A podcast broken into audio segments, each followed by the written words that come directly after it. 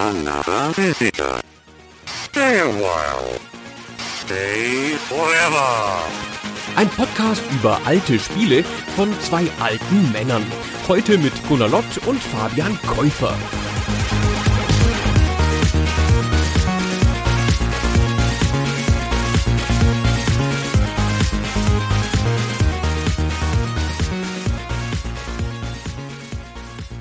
Hallo Fabian. Hallo Gunnar. Mir eben die Stimme versagt? Hab ich eben so, hallo Fabian gesagt? Oder klang das nur in meinem Kopf so? Das war deine Vorfreude, glaube ich, auf das heutige Thema, das wir besprechen. Genau, das war meine Begeisterung. Und ich wollte schon mal die Stimme von Kirby nachmachen. Hallo Fabian! Hallo Gunnar, na? Wir sind so niedlich und rund Das sind wir. und rosa. Das sieht auch unsere Community scheinbar so, denn das Spiel ist aus einem Community Voting hervorgegangen. Wir sprechen heute über Kirby's Dreamland und das nicht nur, sondern wir schauen auch noch ein bisschen über dessen Tellerrand hinaus auf die Spiele, die dem nachfolgten. Kirby hat sich somit durchgesetzt im Voting. Es ging um Nintendos Helden aus der zweiten Reihe und wir hatten noch Luigi's Mansion zur Wahl gestellt und ein Spiel aus der WarioWare-Reihe. Und dass Wario abstinken wird gegen die beiden anderen, konnte man fast ein bisschen erwarten. Ich war aber überrascht davon, dass Luigi's Mansion es nicht gegen Kirby geschafft hat. Es war wieder relativ knapp, aber letzten Endes hat Kirby sich durchsetzen können. Kirby ist das Spiel der großen Kindheitserinnerungen, glaube ich. Und das ist ein großes Nostalgiespiel, in das man mal zurückgehen kann. Und das machen wir jetzt ja auch. Und wie du schon gesagt hast, wir sprechen nicht nur über das originale Gameboy-Spiel, das natürlich auch. Und damit beginnen wir auch. Aber wir sprechen auch über das kurz danach erschienene NES-Spiel Kirby's Adventure, weil ohne das NES-Spiel ist das primäre Feature-Set von einem typischen Kirby-Spiel nicht vollständig, weil die Kirby-Formel, wir werden noch später erzählen, was das ist oder was zu einem Kirby-Spiel dazugehört, die Kirby-Formel wurde erst etabliert mit dem NES-Spiel. Ja, ich glaube, wir hatten das beide nicht mehr so richtig präsent, als wir dieses Voting aufgesetzt haben, weil natürlich habe ich Kirby's Dreamland als Kind auch gespielt. Ich bin ja so ein Gameboy-Kind und wirklich jeder in meinem Freundeskreis, der einen Gameboy hatte, der hatte auch Kirby's Dreamland. Aber es ist nicht nur so, dass die Formel hier noch nicht richtig ausdefiniert wird. Das Spiel ist auch wahnsinnig kurz, also wirklich unglaublich kurz. Ist sicherlich das kürzeste Spiel mit Abstand, das wir jemals bei Stay Forever besprochen haben. Und deswegen nehmen wir auch zu einem Großteil eben noch das vorzügliche NES-Spiel rein, was ein Jahr später erschienen ist und lassen auch das hier heute zu Ehren kommen. Da ich jetzt gerade schon gesagt habe, das NES-Spiel kam 93, das Gameboy-Spiel, über das wir sprechen, Kirby's Dreamland, kam 1992, ist natürlich ein Nintendo-Spiel, wurde aber nicht von Nintendo entwickelt, sondern von einem anderen japanischen Studio namens HAL, also H-A-L. Und ich bin mir nicht sicher, Gunnar, ob ich mich traue, die oft überlieferte Geschichte dazu erzählen, warum dieses Studio eigentlich so heißt, wie es heißt. Glaubst du wirklich daran, dass das stimmt, was man im Netz dazu lesen kann? Also die Buchstabenkombination HAL ist ja zumindest im westlichen Raum so stark definiert, dass ich mir nicht vorstellen kann, dass man in der Technologiebranche in Japan eine Firma so nennt mit Großbuchstaben, ohne dass sie das wüssten. Und das scheint ja das zu sein.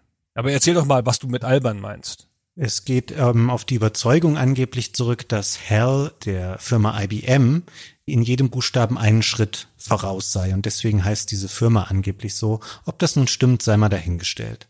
Also das ist ja eindeutig dem Supercomputer nachempfunden aus Odyssey in Weltraum, der HAL heißt, HAL, und der diesen ikonischen Satz spricht. I'm sorry, Dave. I'm afraid I can't do that. Und der ist ja nach IBM benannt. Und zwar, weil IBM damals natürlich die bei weitem dominierende Computerfirma war und die sind einfach im Alphabet einen Buchstaben zurückgegangen, um noch eine Nähe zu IBM zu haben, aber einfach ein neues Wort zu haben.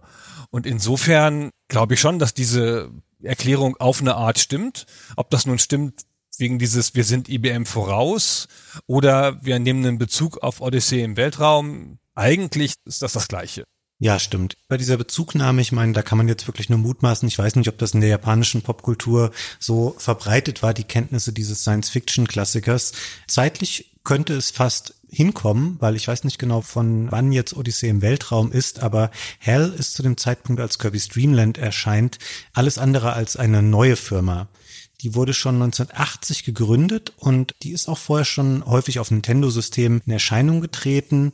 Ich kannte original ein Spiel schon von ihnen, was sie vorher gemacht hatten. Das habe ich auch damals zu meinem Gameboy dazu bekommen. Das war ein Flipperspiel namens Revenge of the Gator was ein sehr seltsamer Titel für ein Flipperspiel ist, weil auch Pinball oder so gar nicht darin auftaucht, sondern es heißt einfach die Rache des Alligators und ist so ein sehr schönes Flipperspiel mit so einer Krokodils Thematik, wo es ganz viele Krokodile und Echsen zum Abschießen gibt.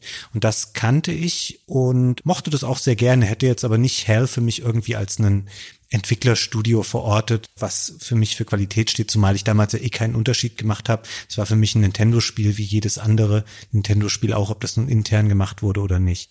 Ganz kurz noch als Fußnote, das Odyssey im Weltraum kam 1968. Also das passt schon, ja, das war damals ein großes Popkultur-Ding in den 80ern. Aber ist ja auch wurscht, wie du schon sagst, die Namen der einzelnen Entwickler haben bei Nintendo-Spielen nie so einen riesen Ruf gehabt, weil Nintendo so eine übergreifende Marke ist und weil man die Spiele auch ehrlicherweise viele Spiele ganz früh kennengelernt hat, wie du das ja beschreibst mit deiner Kindheit, dass das ein Kindheitstitel für dich ist. Und da hat man sich, glaube ich, eh noch nicht dafür interessiert, wer da noch zusätzlich zu Nintendo da dran rumgeschraubt hat an dem Spiel. Das kam 92, haben wir schon gesagt deswegen ist das für mich kein Kindheitsspiel. Ich habe das nämlich nie gespielt. Die ganzen Kirby-Sachen habe ich alle mal so angeguckt über der Schulter, damals in der GamePro-Redaktion, wenn da Neues kam. Aber ich habe die nie gespielt, weil logischerweise 1992, das war ja schon ein Jahr vor Doom. da habe ich keine Gameboy-Kinderspiele mehr gespielt, außer Tetris vielleicht. Ja, also normalerweise würde es mich jetzt ja gleich triggern mit der Aussage, es war ein Kinderspiel. In dem Fall würde ich dir aber sogar recht geben, weil in gewisser Weise war das Spiel eine Art Reboot für Hell, weil bevor wir einsteigen damit, was Kirby eigentlich für eine Art von Spiel ist und es selber auch beschreiben werden, nochmal kurz die Hinleitung dazu. Ich habe eben schon mal gesagt, die hatten schon einige Spiele gemacht, aber nie so die richtig großen Hits und dann haben sie sich vom Übergang der 80er in die 90er Jahre wahnsinnig verzettelt an einem großen NES-Spiel, das letzten Endes nur fürs Famicom, also nur für das japanische NES erschienen ist. Es war ein Adventure namens Metal Slader Glory. Da haben sie fast ein halbes Jahrzehnt dran entwickelt, super aufwendig, recht viele Grafiken drinne und haben damit ganz viel Geld verbrannt. Und das wurde so ein veritabler Flop, dass sie kurz vor der Pleite standen. Und dann gibt es eine ganz interessante Connection zu Nintendo an dieser Stelle nochmal, weil Hell hatte irgendwann so viele Schulden angehäuft, dass Nintendo dann gesagt hat, Leute, damit ihr nicht schließen müsst, ihr habt immer ganz coole Spiele für uns gemacht, wir bezahlen all eure Schulden, wir möchten aber, dass euer Mitarbeiter Satoru Iwata den Chefposten übernimmt bei Hell. Und in gewisser Weise bist du natürlich in einer sehr schlechten Verhandlungsposition, wenn du die Wahl hast zwischen wir gehen pleite oder jemand tilgt alle unsere Schulden, sagt aber, dass jemand den Chefposten bei uns neu übernehmen muss. Dann haben sie sich darauf eingelassen und dann war tatsächlich Iwata bis ins Jahr 2000 der Chef von Hell, bevor er später dann, das ist ja alles bekannte Historie, zum Nintendo-Chef wurde und die Firma auch entscheidend geprägt hat im 21. Jahrhundert.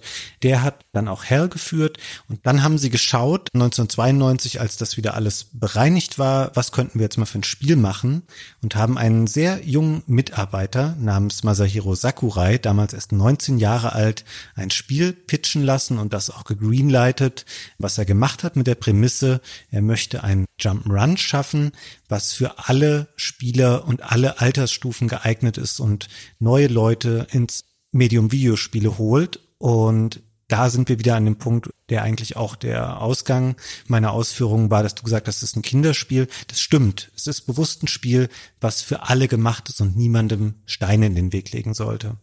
Hell war damals, wie du schon gesagt hast, in schwerem Wasser und das lag auch nicht nur an einem Spiel. Iwata hat das später in einem Interview beschrieben, dass sie in diesem typischen Todeskreislauf eines Entwicklungsstudios waren. Ne? Das eine Spiel läuft nicht, dann haben sie beim nächsten weniger Geld, dann müssen sie da schneller fertig werden, dann läuft auch das nicht und die Spiele werden immer schlechter, weil man immer weniger Ressourcen hat und immer schneller da durchkommen muss und das führt halt auf die Pleite hin und das hat's ja bei denen dann auch gemacht.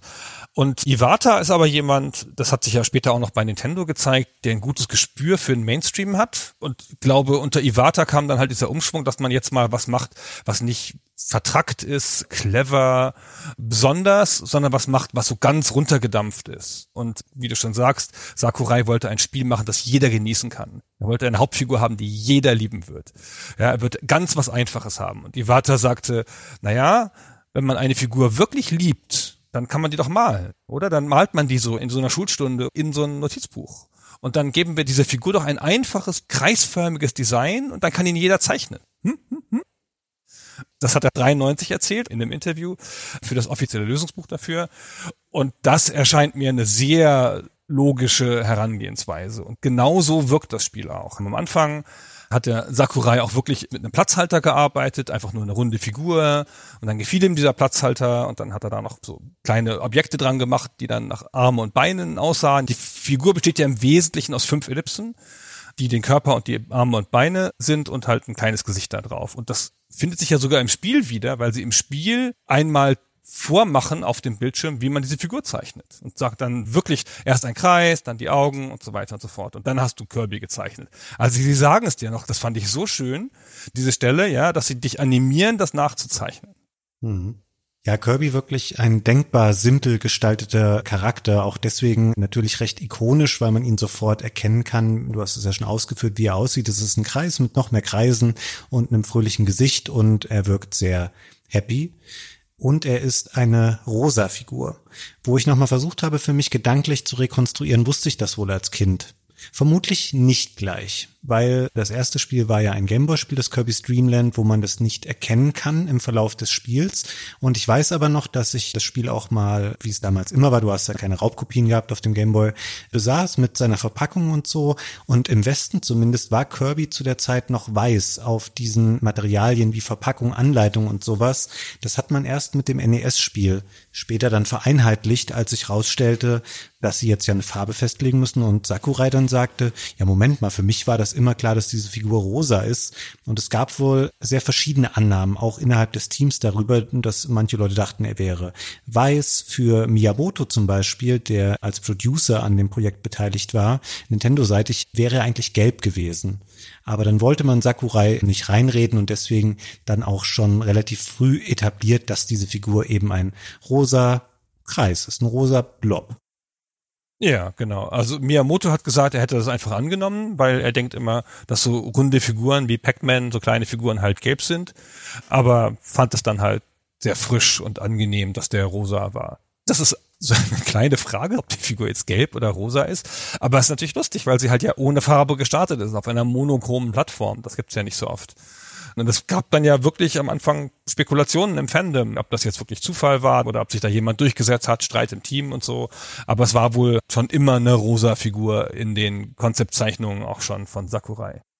Hm.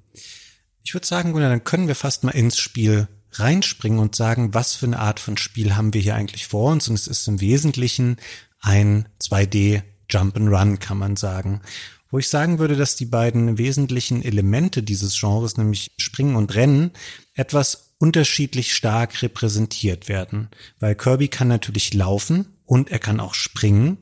Er hat eine, na, Angriffsfunktion ist fast falsch. Also er kann, wenn man den zweiten Knopf drückt, den der Gameboy hat, Gegner einsaugen und sie so aus dem Spiel nehmen. Das ist eine besondere Art des Angriffes. Und er kann, wenn man auf dem Steuerkreuz nach oben drückt, fliegen. Das heißt, er saugt sich dann mit Luft voll, seinen kugelrunden Körper, dadurch vergrößert er sich nochmal und dann kann man frei umherschweben und es gibt auch keine Einschränkung darin, wie lange man das machen kann. Man kann theoretisch relativ viel des Spiels einfach in der Luft umherfliegen, ohne auf dem Boden über Abgründe zu springen oder sich mit den Gegnern auseinanderzusetzen.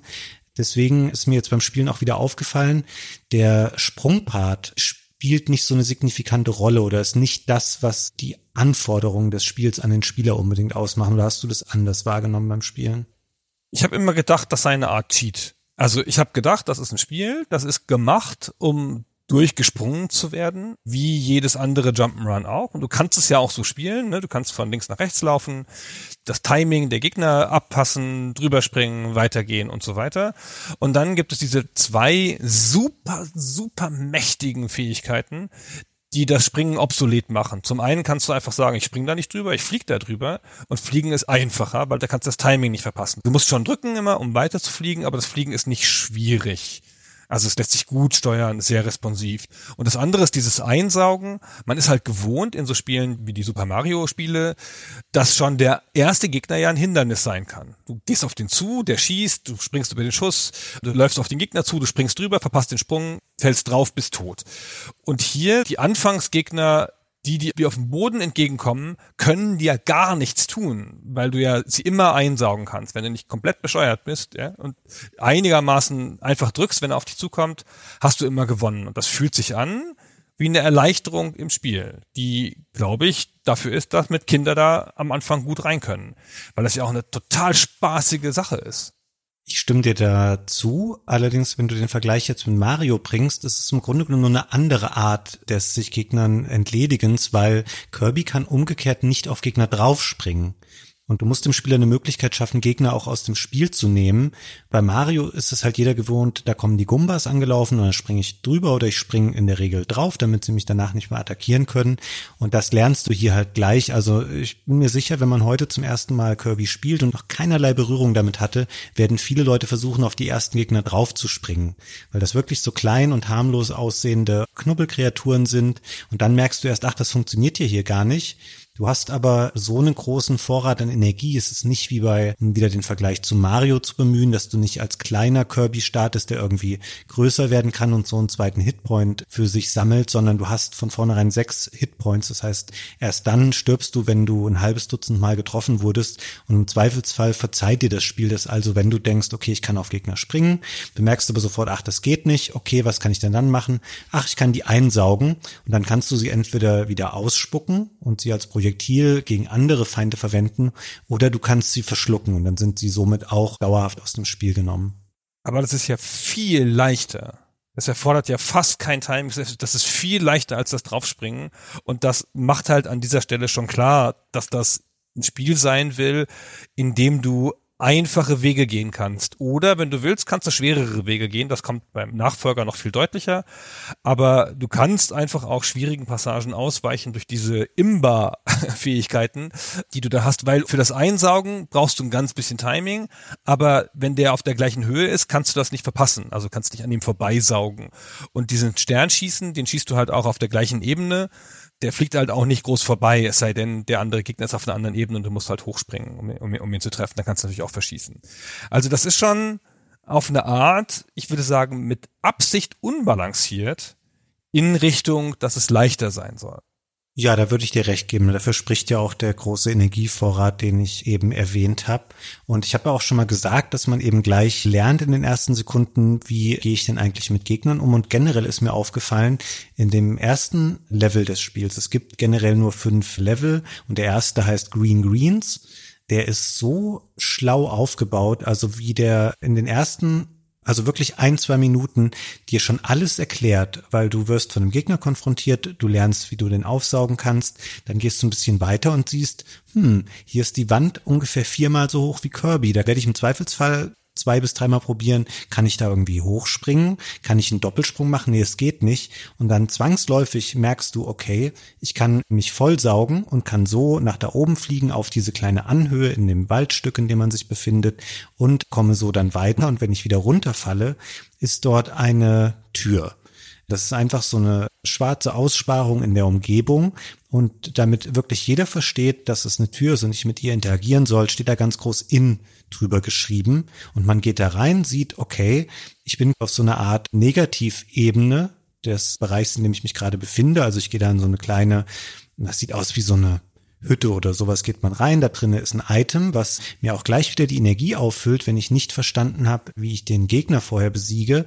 Und dann gehe ich wieder raus, bin wieder zurück im Level und ich weiß, so gehe ich mit Gegnern um, so kann ich fliegen und dass ich fliegen kann, ist mir klar und ich kann Türen benutzen, weil das auch ein ganz wichtiges Element des Spiels ist, weil die vier, es gibt vier Standardlevel und einen noch besonderen fünften Level, auf den wir dann nochmal eingehen, sind in der Regel durch Türen in verschiedene Segmente aufgeteilt. Es sind keine linear von vorne nach hinten laufende Levels, wo am Ende eine Zielfahne steht, wie bei Mario, sondern es sind kleine in sich abgeschlossene Areale, die mit Türen verbunden sind.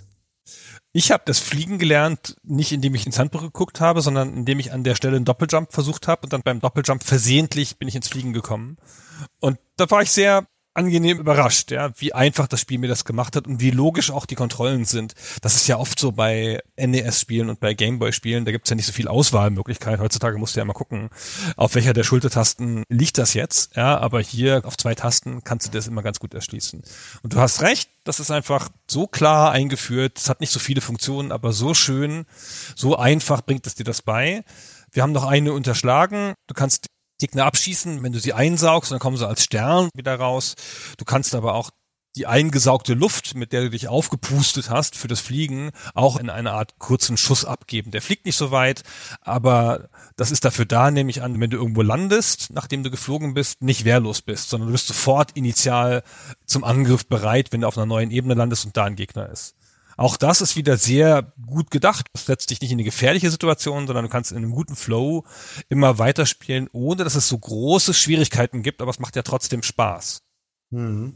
Generell kommt man einfach wahnsinnig schnell in so einen Flow rein, den du gerade schon mal erwähnt hast. Und bevor man sich dann versieht, ist auch der erste Level fast schon geschafft. Es gibt in der Regel so einen kleinen etwas stärkeren Gegner in der Mitte eines Levels. Der kommt dann mal so mit drei Energiepunkten an, während die meisten Feinde in der Regel besiegt sind, wenn du sie einmal mit einem Stern bespuckst oder sie eben direkt aus der Welt saugst. Da hat man einmal einen etwas schwereren Gegner und am Ende des ersten Levels, passend zu der ganzen Waldthematik, tritt man gegen einen großen Baum an der ein bisschen einem fast leid tut, weil er natürlich, er ist ein Baum, er steht einfach statisch rum Und dann versucht er, so Nüsse oder Früchte irgendwie von oben aus seinem Blattwerk fallen zu lassen und dich damit zu treffen, nicht wissend, dass du die natürlich gleich einsaugen und ihn damit bespucken wirst, um ihm seine sechs Lebenspunkte abzubauen. Das ist ein Gegner, der etabliert ist über jetzt fast schon 30 Jahre und der taucht eigentlich immer so als der erste Boss in einem Kirby-Spiel auf. Er sieht total schön aus, und er wirkt eigentlich auch super nett, aber er ist eigentlich eine ganz arme Wurst, weil er im Grunde keine Chance hat gegen Kirby. ja, das sieht man mal. Gegner, die sich nicht bewegen können und so, ja, der kann dir nicht so viel tun. Es ist ein super einfacher Kampf, um dir klar zu machen, dass es in diesem Spiel Bosskämpfe geben kann.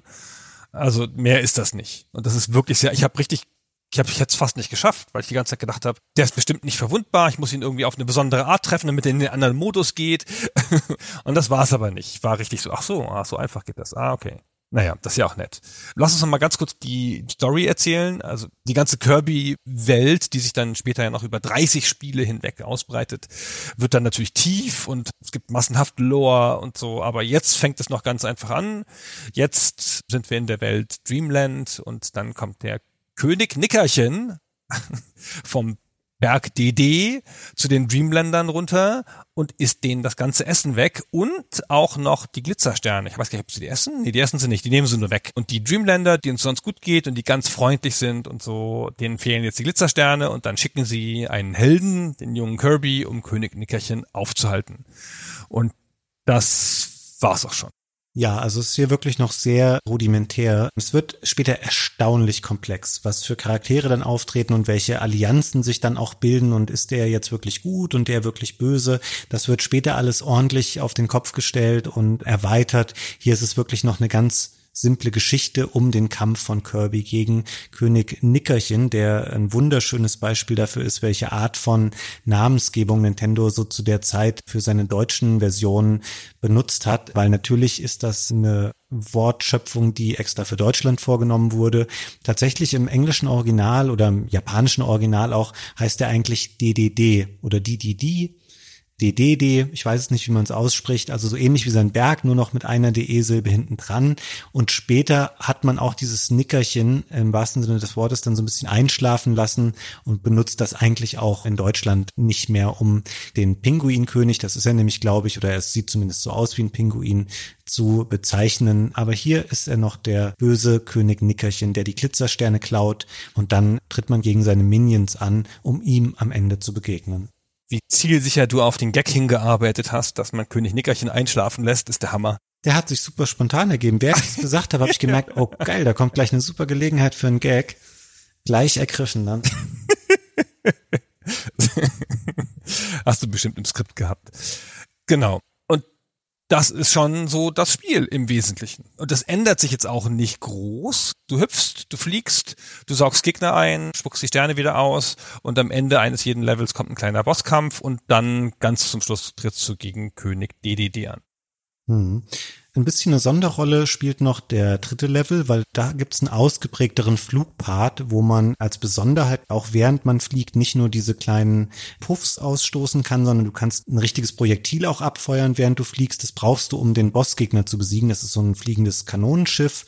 Das ist eine kleine Abwechslung nochmal, aber ansonsten tatsächlich, wie du schon sagtest, ändert sich nicht so viel, außer dass hier und da nochmal ein paar Items eingeführt werden, die sowas sind wie ein Mikrofon, was wie eine Smartbomb wirkt und eben auch dieses Item, was er nimmt, um beim Fliegen auch schießen zu können. Für die Bezugnahme auf die Kürze des Spiels gibt es eine erstaunliche Häufung an solchen Items, die teilweise nur ein, zweimal im Spiel auftauchen. Und es hängt damit zusammen, dass das Spiel eben noch so limitiert ist in Kirbys eigenen Fähigkeiten, weil noch so ein zentrales Element fehlt, auf das wir im NES-Spiel gleich eingehen werden. Und deswegen liegen da eben so viele Items rum, um da so ein bisschen eine Variation schaffen zu können oder irgendwas, was außerhalb des sehr limitierten Standardrepertoires von Kirby überhaupt funktioniert. Und der fünfte Level des Spiels, das sagten wir vorhin schon mal, da tritt man dann König Nickerchen entgegen. Vorher gibt es nochmal so eine Art Bossparade, wo alle vier Bosse der Vorwelten nochmal auftreten und hintereinander besiegt werden wollen. So ein ganz beliebtes Stilmittel von Videospielen der damaligen Zeit. Und trotzdem, Gunnar, und ich war geradezu erschüttert, das Spiel ich weiß nicht, wie lange du gebraucht hast. Man kann das in 20 bis 30 Minuten komplett durchspielen in all seinen fünf Levels. Ja, weiß ich, ob ich nicht eine Stunde gebraucht habe oder so, aber sowas in der Größenordnung. Das ist ratzfatz vorbei. Und auch da wieder, es ist wahrscheinlich für Kinder gemacht, nehme ich an. Das ist natürlich auch dann sofort kritisiert worden, ja. Das Spiel ist zu einfach und zu kurz und das haben sie ja dann auch adressiert in dem NES-Spiel. Aber es ist irgendwie schnell vertraut. Das macht auch Spaß, das nochmal zu spielen, auch wenn man nicht viel anderes macht. Es hat so einen angenehmen Flow, wie auch die Mario-Spiele, dass es sich beim Spielen gut anfühlt. Und diese von dir angesprochenen Items, die sind tatsächlich die einzige Abwechslung, die das Spiel so bietet. Also die Bomben und das Minzblatt und der scharfe Teller, wie die alle heißen, ja, der magische Imbiss und das Mikrofon, um dem mal kurz andere Fähigkeiten zu geben, aber die kannst du nicht kombinieren oder kannst du nicht strategisch einsetzen. Die passieren nur so. Hm. Das Spiel verrät dir selber im Abspann dann, wie du über eine Tastenkombination im Titelbildschirm das sogenannte Extra Game starten kannst. Es ist eine sehr viel schwerere Version des Spiels, in der Gegner ausgetauscht werden und Bosse andere Angriffe haben.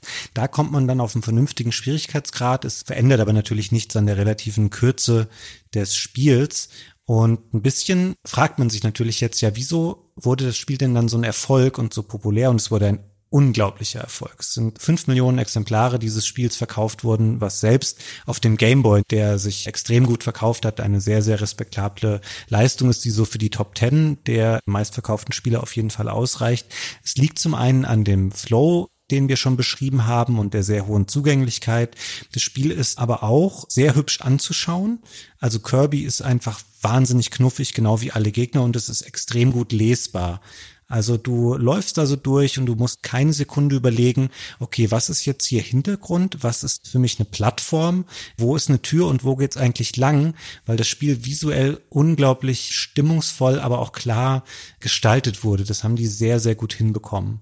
Ja, aber das ist es ja auch schon. Es ist halt für jedermann zugänglich. Du kannst es jedem geben und jeder kam sofort rein. Es ist auf den ersten Blick sehr niedlich ja, und bisschen ungewöhnlich durch die ungewöhnliche Fähigkeit des Einsaugens. Das ist wirklich so ein bisschen der Clou. Das ist jetzt nicht der Überburner, so wie das eingesetzt wird im Spiel. Na, halt einsaugen, ziemlich einfach, Gegner ausspucken und so. Aber es ist eine ungewöhnliche Fähigkeit, die sich in so einem Jump'n'Run frisch anfühlt. Und dann der Held fühlt sich frisch an und die schöne Grafik und dann war der Game Boy auch so ein bisschen in der richtigen Phase. Der war damals in Japan drei Jahre alt, war so ein bisschen auf dem vorläufigen Höhepunkt schon mal angekommen, hat sich gut durchgesetzt als Weihnachtsgeschenkgerät, ja, wo man dann dem Kind gut noch ein Kinderspiel oder ein kindlicheres Spiel oder ein Casual Game vielleicht dazugeben konnte.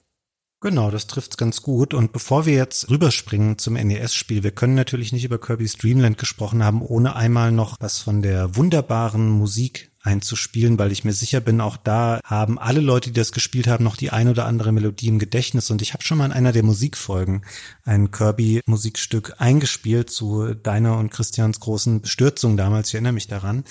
Das habe ich jetzt nicht nochmal ausgewählt. Lass uns einmal reinhören, wie das Musikstück Float Islands aus dem Spiel klingt. Man kann im Grunde fast jedes Musikstück nehmen, das ein Mann namens Jun Ishikawa für das Spiel komponiert hat. Und alle sind schön und wir hören einmal nochmal, bevor wir mit dem Gameboy-Spiel hier gleich zum Ende kommen, rein, wie das Stück Float Islands klingt. Hm,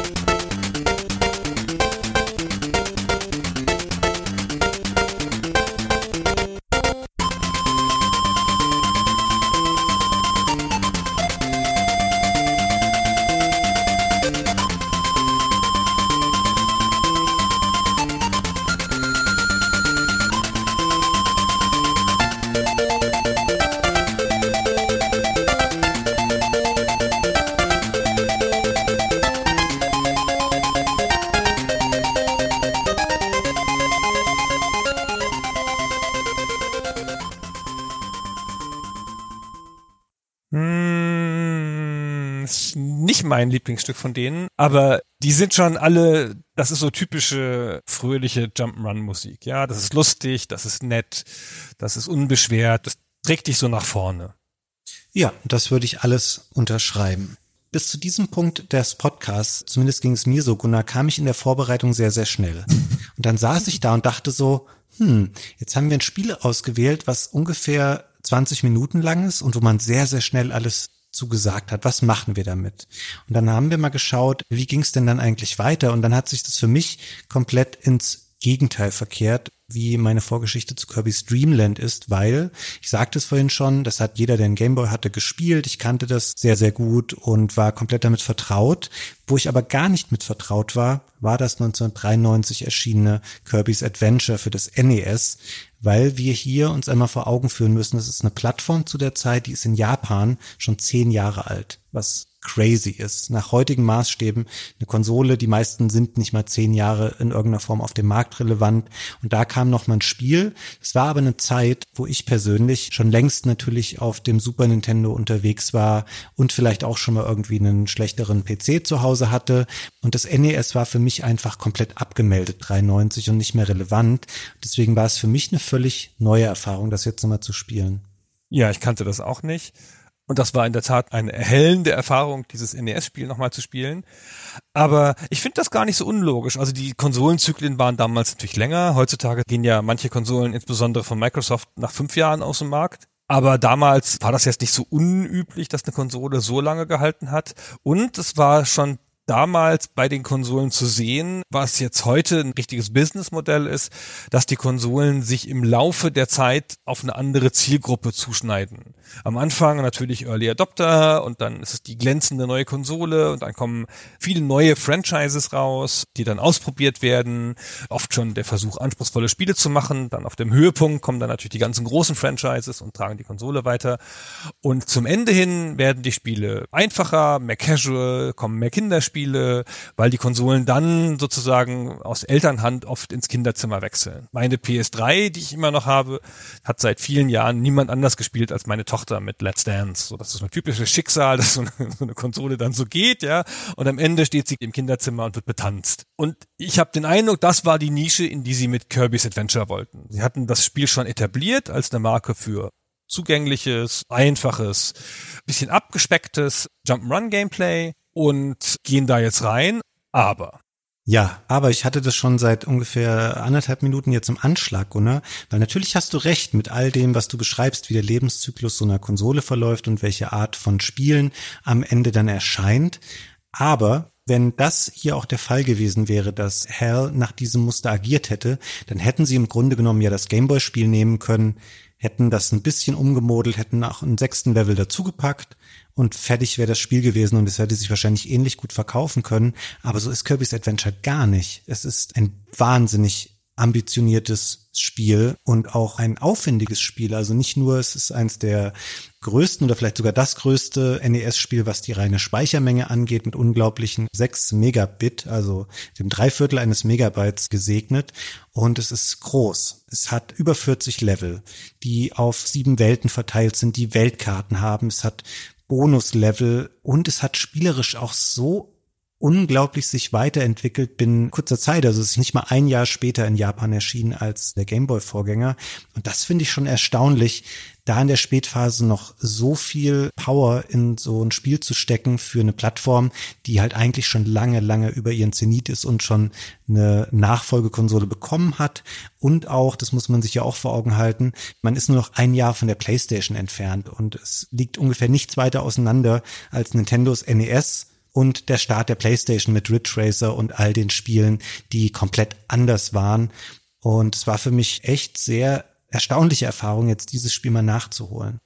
Ich glaube trotzdem an meine Hypothese, dass das eine Marke ist, die man da einsetzen wollte. Ich glaube nur, dass die wahnsinnig ehrgeizig waren und zeigen wollten, was sie konnten und dass sie halt jetzt mit dem Vorgängertitel auch ein bisschen bestätigt waren, dass das gut gehen würde. Und das ist natürlich auch so, das Spiel haben sie ja total schnell entwickelt. Es war ja kaum ein Jahr später nach dem Vorgänger. Das heißt, ein Entwicklungszyklus von, was weiß ich, zehn, zwölf Monaten und dann hatten sie ja noch nicht so große Teams damals. Das kann gar nicht so teuer gewesen sein, dafür, dass es jetzt so einen riesen Umfang hat, wie er sich heute darstellt. Ich glaube, die haben einfach die Aufgabe gehabt, pass mal auf, mach mal eine anspruchsvollere Version von dem Gameboy-Spiel. Pass auf, die Gamer haben gesagt, zu kurz, mach's mal länger. Und dann haben die gedacht, so, jetzt zeigen wir es denen mal. Ja, und das haben sie gemacht. Also der Umfang wirklich, ich sagte eben schon mal, mehr als 40 Level und das bedeutet in absoluter Spielzeit, dass man ungefähr so eine ja, Verachtfachung ungefähr hatte. Also ich habe so vier Stunden gebraucht, um das durchzuspielen, was auch bedeutet, du hast dann eine Speicherfunktion gehabt. Also es war beim Gameboy Original natürlich nicht vorgesehen. Hier eine Speicherbatterie mit drei Slots drin, was auch auf dem NES eher untypisch war. Also auch ein Mario Bros. 3, was natürlich damals schon auch älter war, hat ja auch keine Speicherbatterie, obwohl es relativ umfangreich war. Und hier wirklich alles drin, was du an Features auf dem NES auch technisch machen konntest zu der Zeit. Ich glaube so, die Wahrheit tatsächlich liegt irgendwo so dazwischen. Zwischen diesem, was macht man eigentlich am Ende des Lebenszyklus, was erwarten die Leute von der Kirby-Fortsetzung und wie können wir das alles besser machen. Also Sakurai hat mal in einem Interview gesagt, ihm war natürlich die Kritik am ersten Spiel bewusst, dass es eben zu einfach und zu kurz war, aber er wollte das Spiel im Wesentlichen so bewahren, dass es eben wieder genauso zugänglich wird, aber er wollte eine Option schaffen, dass geübte Spieler damit sehr viel mehr machen können, dass sie da mehr Tiefe drin finden und mehr Möglichkeiten, sich selber zu entfalten. Und dafür ist ihm im Wesentlichen eine große Neuerung eingefallen, die eigentlich auch komplett prägend für Kirby ist und bis heute ihn auch begleitet und die jeder auch mit ihm assoziiert. Was ist diese Funktion, die hier ergänzt wurde, Gunnar? Die Neuerung ist, dass er Gegner, die er einsaugt, auch sich entscheiden kann, die nicht auszuspucken, sondern die sozusagen zu schlucken. Und wenn die eine besondere Fähigkeit haben, das haben nicht alle, dann übernimmt er deren Fähigkeit. Und das ist eine sensationelle Spielmechanik die aber so nahe liegt, weil die im ersten Spiel quasi angelegt ist. Das Saugen haben sie ja schon, nur halt einfach genutzt. Und dann haben sie ja schon das erste Spiel aufgepeppt durch diese vielen Items, wo an bestimmten Stellen Kirby neue Fähigkeiten dazu kriegt. Und genau das ist es jetzt, was damals dann einfach so eine Art Steuerung war im Level. Ja, du hast dann halt an einer bestimmten Stelle ein bestimmtes Item gekriegt und konntest es danach einsetzen ist jetzt halt eine freie Fähigkeit mit einem großen Umfang. Die haben anfangs über 40 Fähigkeiten entwickelt, die Kirby annehmen kann. 30 davon haben es ins Spiel geschafft ungefähr. Und du kannst jetzt durch die Level gehen, durch die freien, großen, weitläufigen Levels, die in alle Richtungen scrollen, irgendwelche Gegner essen und hast dann die Fähigkeit und die kannst du dann an der nächsten Stelle einsetzen. Du kannst aber auch vielleicht auch aus einem anderen Level, wenn du gut durchgekommen bist, noch eine andere Fähigkeit dabei haben. Das Spiel weiß das nicht genau und das Spiel ist auch daher ein bisschen unbalanciert an vielen Stellen, weil mit manchen Fähigkeiten geht's nicht gut und mit manchen Fähigkeiten wird super einfach. Aber das macht irgendwie nichts. Das fühlt sich dann an wie eine Belohnung, finde ich, an den Stellen, wo es einfach wird. Wenn du halt die richtige Fähigkeit eingesetzt hast. Ja, stimme ich dir zu aber du musst natürlich auch sehen, dass sie Level bauen mussten, die du eben mit jeder dieser, ich glaube, es sind nicht ganz 30, es sind so mit 20 oder so, die man, glaube ich, hat, dass man mit jeder Fähigkeit jede Stelle meistern können muss, weil um jetzt schon mal diese vorhin aufgemachte Klammer zu schließen, grundsätzlich kannst du das Spiel halt auch durchspielen, indem du gar keine dieser Fähigkeiten dir irgendwie aneignest, sondern du kannst es spielen wie Kirby 1 und kannst denken, ach schön, ich laufe hier ein bisschen durch, ich fliege hier ein bisschen rum, ich saug meinen Gegner ein und spuck den wieder aus. Du musst dir diese Fähigkeiten nicht holen. Es macht aber so viel Spaß, einfach im Spiel damit rum zu experimentieren und in der Regel ist das so, dass du dem Gegner vorher ansehen kannst, welche Fähigkeit ihr dir verleihen wird, weil er die Attacke häufig selber auch einsetzt und das sind so ganz naheliegende Dinge wie zum Beispiel Feuer oder Eisblöcke verschießen, mit Laserstrahlen schießen oder sich einen Regenschirm von dem Gegner schnappen, der ihn vorher hatte und den dann als Schlagwaffe einsetzen oder auch zum langsameren Hinabsegeln, wenn man irgendwo von der Anhöhe mal runterspringt. Das sind so typische eher angriffsorientierte Fähigkeiten und es gibt auch Sachen, die sich stärker auf die Bewegung zum Beispiel auch auswirken. Also die Wheel-Fähigkeit zum Beispiel, die kann er von rollenden Gegnern bekommen und dann kann man ganz schnell, so ähnlich wie wenn Sonic sich in diese Kugelform verwandelt und dann kann man ja auch so sich durch den Level schießen. Das kann Kirby auch machen. Und all das funktioniert eben in all diesen Levels und das ist auf jeden Fall schon mal eine coole Leistung, dass sie das so geschafft haben und dass es auch an den meisten Stellen Spaß macht und auch viele der Fähigkeiten für sich genommen machen eben Laune und ich habe wenig entdeckt darunter, wo ich sagte, oh nee, das ist Quatsch, das will ich gar nicht haben. Dann hast du auch die Möglichkeit jederzeit zu sagen, ich will diese Fähigkeit ausspucken, dann werde ich wieder zum Standard Kirby und kann mir eben einen anderen Gegner einsaugen, weil ich lieber dessen Fähigkeit haben möchte. Das Spiel versucht dich schon am Anfang ein bisschen zu lenken in Richtung dieser Fähigkeiten. Also an Stellen, wo du gut einen Wheel kriegen kannst, um diese Wheel-Fähigkeit auszuführen, wo er dann halt so schnell rollt. Da kommt dann relativ danach auch gerne mal eine Phase mit langen Graden, damit du das halt wirklich ausnutzen kannst. Aber das ist nicht zwanghaft so. Das Spiel legt das nicht so hin und dann musst du es einsetzen, dann kannst du es wieder vergessen, sondern das macht das so ein bisschen tendenziell, aber du kannst es einfach auch völlig auslassen oder anders spielen. Ich habe am Anfang auch Fähigkeiten übersehen und habe mich dann gewundert an ein paar Stellen, dass die ein bisschen doof waren.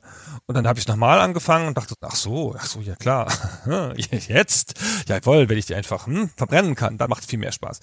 Und das ist eine enorme Vielfalt im Gameplay. Du kannst die Szenen, auch Bosskämpfe natürlich dann anders lösen.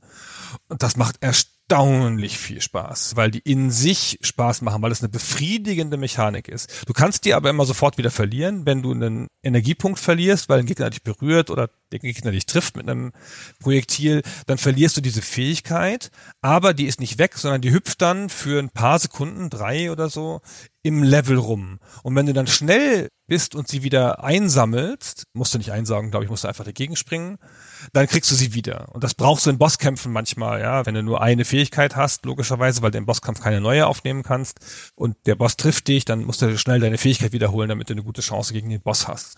Also das ist schon auch ein bisschen taktisch, aber in normalen Levels, wenn ich deine Fähigkeit verloren habe, dann habe ich meist gesagt, ach wurscht, dann gehe ich halt weiter und finde eine neue. Ja, es stimmt. Das Spiel ist da sehr wenig strafend, was das angeht. Und bei den Bossen, wie du schon gesagt hast, da passiert es gerne mal, dass man die Fähigkeit temporär verliert, weil in der Regel kann man gegen die sehr offensiv agieren. Wenn man irgendwie eine halbwegs gute Fähigkeit gerade hat, dann rennst du halt einfach hin, stellst dich vor denen und spammst diese Attacke dann wirst du im Zweifelsfall zwar vielleicht ein, zweimal getroffen, aber du richtest so viel Schaden an, dass die meisten der Bosse keine echte Herausforderung darstellen. Das ist ein bisschen anders dann im Endgame, weil dann nochmal ein interessanterer Endgegner kommt, der auch dem König Nickerchen, der hier sein Comeback gibt, nochmal übergeordnet agiert. Da ist ein wenig herausfordernder, aber vorher ist es so, das Spiel verzeiht dir halt ganz viel und es will im Grunde genommen, dass du eben Spaß daran hast, mit diesen Fähigkeiten zu experimentieren. Und es gibt auch immer wieder so schöne Aha-Momente. Zum Beispiel nehmen wir nochmal die Laserfähigkeit. Die habe ich mal relativ früh im Spiel bekommen von einem Gegner. Und dann denkst du so, ja, okay, das ist halt ein horizontaler Laserschuss, der aber super dünn ist. Das heißt, der hat einen relativ kleinen Trefferbereich und der fliegt halt auch nur horizontal. Das heißt, wenn der Gegner ein ganz kleines bisschen weiter oben oder unten steht, dann trifft das nicht. Und das ist so lange doof, wie man merkt, es gibt so bestimmte dreieckige Blöcke, die an bestimmten Ecken stehen. Und wenn man da aber den Laserstrahl drauf schießt, dann wird er umgeleitet und fliegt dann, wenn du Glück hast, zum nächsten dieser Blöcke und kann dann einmal so den ganzen Bildschirm abarbeiten und dabei bestimmte Blöcke sprengen, hinter denen andere Bereiche liegen oder eben auch Gegner zerstören. Und es gibt viele solcher Kleinigkeiten, die es belohnen, wenn man sich mal genau damit beschäftigt, was bestimmte Items können. Genau wie, das war mir ganz lange Zeit nicht klar in der Beschäftigung mit dem Spiel, der Hammer zum Beispiel kann solche Holzpflöcke in den Boden hauen. Und auch das beeinflusst manchmal die Art und Weise, wie du vorankommst und ermöglicht es dir auch zu geheimen Bereichen zu kommen, was auch im ersten Spiel gar nicht so vorgesehen war. Da sind dann so große Schalter häufig drin, die kannst du einmal aktivieren und es hat eine doppelte Auswirkung. Du siehst einmal dann auf der Weltkarte ein anderes Symbol, wenn du den Level abgeschlossen hast, das dir sagt, okay, hier hast du nichts mehr vergessen, sondern alles schön erfüllt. Und du schaltest damit eben auch so Minispiele auf der Karte noch frei, in denen du dir extra Leben verdienen kannst. Und das ist so cool, dass man obwohl das Spiel auch relativ mühelos spielbar ist und man da ganz gut durchkommen kann, dass man dafür belohnt wird, eben alles gründlich abzusuchen, zu sagen, ich gucke mir eben mal die 25 Fähigkeiten an und schau mal, was die Level noch für mich bereithalten, wenn ich eben dafür offen bin, mit dem Spiel zu experimentieren und zu gucken, was eigentlich geht. Das belohnt das Spiel reichhaltig. Es ist nicht so schwer, sagten wir schon, glaube ich, beim Vorgänger, aber auch dieses Spiel ist nicht richtig schwer. Aber du kannst es dir an manchen Stellen auf eine super befriedigende Art leicht machen, indem du die richtige Fähigkeit findest und die richtige Fähigkeit dafür einsetzt. Was wir noch gar nicht richtig erklärt haben, ist, es gibt so eine Art Meta-Welt, so eine Hub-Welt, von der die ganzen Level abgehen die sieben großen Bereiche und da musst du dann halt jeweils durch. Und in jedem dieser sieben Bereiche sind so vier bis sechs Unterlevel. Und diese Hub-Welt, die schaltest du erst nach und nach frei. Am Anfang kannst du von da aus bloß in den ersten Level gehen und dann, wenn du da wieder rauskommst, wird der zweite frei und so weiter und so fort. Aber da finden sich halt noch diese extra Sachen, die du angesprochen hast. Da findet sich dann mal hinter der Tür eine Arena, da kannst du gegen einen Boss kämpfen und das bringt dir jetzt nicht so viel, aber du kannst halt dessen Fähigkeit klauen. Dann findest du direkt daneben ein Museum, da sind zwei Fähigkeiten ausgestellt, da kannst du dir dann eine von nehmen und kannst damit vielleicht gleich in die Arena gehen und die da mal ausprobieren oder kannst sagen, okay, den nächsten Level, den beginne ich gleich, keine Ahnung, mit der Feuerfähigkeit und da gibt's auch diese Minigames drin, die ja so süß sind, ja, dass es da so schöne viele Minigames gibt.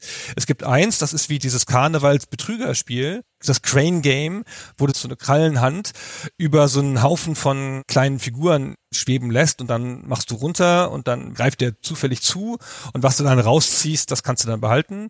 Und diese Spiele gibt es im Rummel und in Vergnügungsparks und das ist Betrug. Ne? Die werden ja mit Absicht so gemacht, dass du eine Zufallschance hast, das wird dann wieder losgelassen und so. Das ist kein Skill-Game. Und hier ist es aber ein Skill-Game, voll nett und je nachdem, wie groß der Kirby ist, den du da rausziehst, desto mehr Leben kriegst du halt dazu. Und das ist ja so niedlich, ja. Und also mein Liebling ist ja das Wild-West-Schnellziehspiel, wo du einfach nur die A-Taste drücken musst, aber schneller als dein Gegner, wenn er halt gezogen wird. Und dann erschießt er den aus der Hüfte, hat auch so einen Cowboy-Hut auf.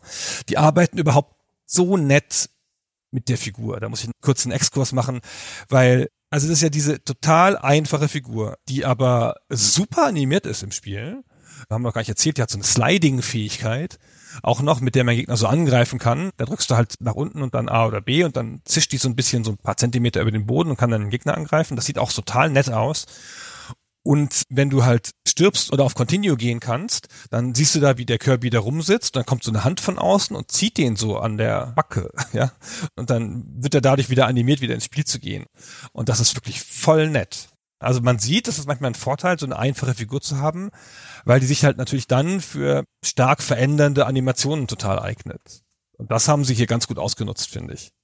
Total. Und wo du gerade diese Sliding-Attacke ansprichst, das ist ja was, was man auch häufiger innerhalb dieses Genres sieht, was man zum Beispiel auch in den Mega Man-Spielen sieht. Ab Teil 3, da gibt es ja dann auch diese Slide-Attacke, die Mega Man ausführen kann, die ist durchaus ähnlich. Und das Thema Mega Man kam ja auch in den Kopf, Gunnar, als ich ein bisschen nochmal über dieses Kopier-Feature nachgedacht habe. Weil im ersten Moment denkt man ja, wow, voll cool, dass ich eben die Möglichkeit habe, diese ganzen Fähigkeiten zu übernehmen. Dann habe ich gedacht, na ja, ist das wirklich damals eigentlich richtig neu so, weil du eben ja zum Beispiel bei Mega Man auch diese Robotermeister am Ende der Levels besiegst, um dann deren Extrawaffen mitzunehmen und die in anderen Levels einsetzen zu können. Das gibt's also auch schon in anderen Spielen. Ich finde, bei Kirby hat es aber eine ganz andere Dynamik und ist auch deutlich verspielter und animiert mehr zum Experimentieren. Du hast da kein Menü, wo du dann reingehst und sagst, ich möchte jetzt wieder Waffe 3 rausholen und dann Waffe 7, sondern du entscheidest dich immer bewusst dafür, ach ja, hier ist jetzt die eine Fähigkeit, die nehme ich mir mal, dafür gibst du die andere dann ja auf.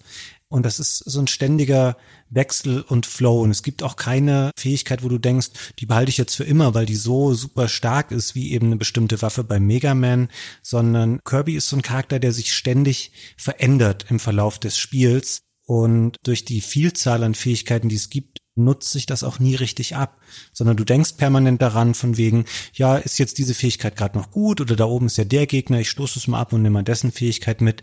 Das macht es einfach sehr, sehr gut und ich glaube, kaum in einem anderen Spiel zu der Zeit damals war das so ein bereicherndes Spielelement, was so ungezwungen eingebunden war weil es, wie du richtig sagst, so verspielt ist. Ich finde bei Mega Man, das ist ein guter Vergleich, da ist es halt eher ein bisschen wie das Arsenal in einem Shooter. Du wählst halt aus und für bestimmte Situationen nimmst du halt die Schrotflinte und in bestimmten Situationen nimmst du halt, keine Ahnung, die Bubblegun. Aber hier ist es so, es ist ja Teil des Flows. Du planst das nicht so groß. Du verlierst die Fähigkeit ja auch mal wieder, ja, das ist ja anders als bei den anderen Spielen. Dann ärgerst du dich, guckst, ob du wieder kriegst oder denkst, ach wurscht, da hinten kommt schon wieder der Hammer, warum soll ich denn im Schwert nachweinen? Und es verändert das Spiel stärker meines Erachtens als eine reine Waffe. Weil ob du den Laser hast, reines Fernkampfding, mit dem du einfach so Attacken spammst auf die Entfernung und eine bestimmte Art Gegner brauchst und eine bestimmte Art Feld brauchst, damit du das überhaupt einsetzen kannst, ist der Regenschirm einfach eine ganz andere Sache.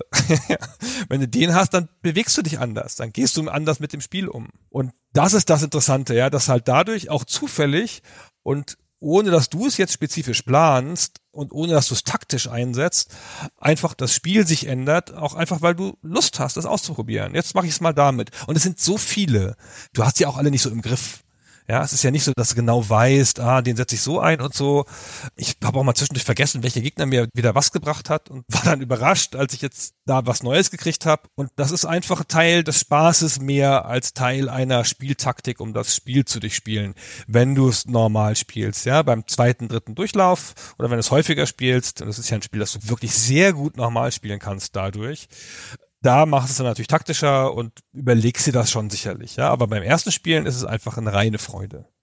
Ja, wie du das schon ausgeführt hast mit den Fähigkeiten, dass man das manchmal vergisst, das Spiel ist im Zweifelsfall immer wohlwollend dir als Spieler gegenüber. Wenn du weißt, okay, ich habe hier gerade Eis und ich drück da jetzt und ich weiß nicht genau, wie diese Eisblöcke sich dann von Kirby aus wegbewegen werden, im Zweifelsfall triffst du halt schon irgendwie einen Gegner oder es passiert irgendwas, was dir aus Spielersicht einen Vorteil darstellt. Und deswegen ist man da auch sehr verzeihlich und läuft dann da eben durch und freut sich immer darüber, wenn man eine neue Fähigkeit hat und guckt mal, was macht die denn jetzt eigentlich? Ich gebe dir recht, es ist ein Spiel, was man sehr gut nochmal wiederholen kann, auch weil es, obwohl es viel mehr Levels hat, es ist auch extrem kurzweilig. Ich würde sogar tendenziell sagen, manche der Levels sind natürlich kürzer als im Gameboy-Spiel, wo du insgesamt derer ja nur fünf hattest. Also hier sind manche Sachen wirklich sehr schnell vorbei, gerade wenn du eben darauf verzichtest und sagst, ja, ich gucke jetzt nicht, ob hier jetzt noch ein versteckter Schalter drin ist, dann kannst du da wirklich auch binnen, weiß ich nicht, zwei, drei Minuten mal durch einen Level durchkommen. Aber in der Summe, allein schon durch die schiere Masse, fühlt es sich eben trotzdem wie ein sehr, sehr viel größeres und kompletteres Spiel an. Was ich sehr, sehr schön finde, kurz vor Ende, also schon in einem fortgeschrittenen Level der siebten Welt, da werden ja nochmal zentrale Abschnitte des Gameboy-Spiels einfach zitiert. Im Original-Look, also es ist dann schwarz-weiß und nur Kirby ist dann noch eingefärbt und dann läufst du durch einen Level, der verschiedene Bestandteile aus dem Gameboy-Spiel miteinander mixt und hintereinander abfeuert. Und das ist nochmal so ein schön dezentes Statement auch in Richtung, guckt mal, der erste Teil war für uns ein bisschen ich will jetzt nicht sagen eine Spielerei, aber das war so ein Experiment und da haben wir mal geguckt, funktioniert das? Und hier bauen wir den einfach nochmal in einem Level zu Großteilen mit ein. Und der ist nur ein ganz, ganz kleines Fragment innerhalb eines sehr viel größeren und besseren Spiels tatsächlich. Das ist natürlich ein schöner Fanservice. Eine Sache, die wir noch offen gelassen haben, ist, es gibt auch hier wieder Items, aber halt natürlich nicht Items, die so wie im ersten Teil funktionieren mit Waffen. Das ist jetzt durch die Kopierfähigkeit erledigt. Aber es gibt sowas wie Candy, da wirst du halt unverwundbar. Oder du findest Tomaten, die heilen dich komplett auf. Die Maxim-Tomaten. Und du findest Warp Stars im Spiel, also so Sterne, die obendrein nochmal dich den halben Level abkürzen lassen, weil die teleportieren dich in den anderen Bereich des Levels. Dann überfliegst du in so einer Art Zeitraffer nochmal ein Level, also die teilweise eh schon kurzen Levels werden dadurch noch kürzer. Und ich würde sagen, übrigens, die wichtigste Fähigkeit, die du haben kannst von all den Fähigkeiten, ist die, die du schon hast, nämlich das Fliegen. Ich glaube, ich habe ganze Level überflogen.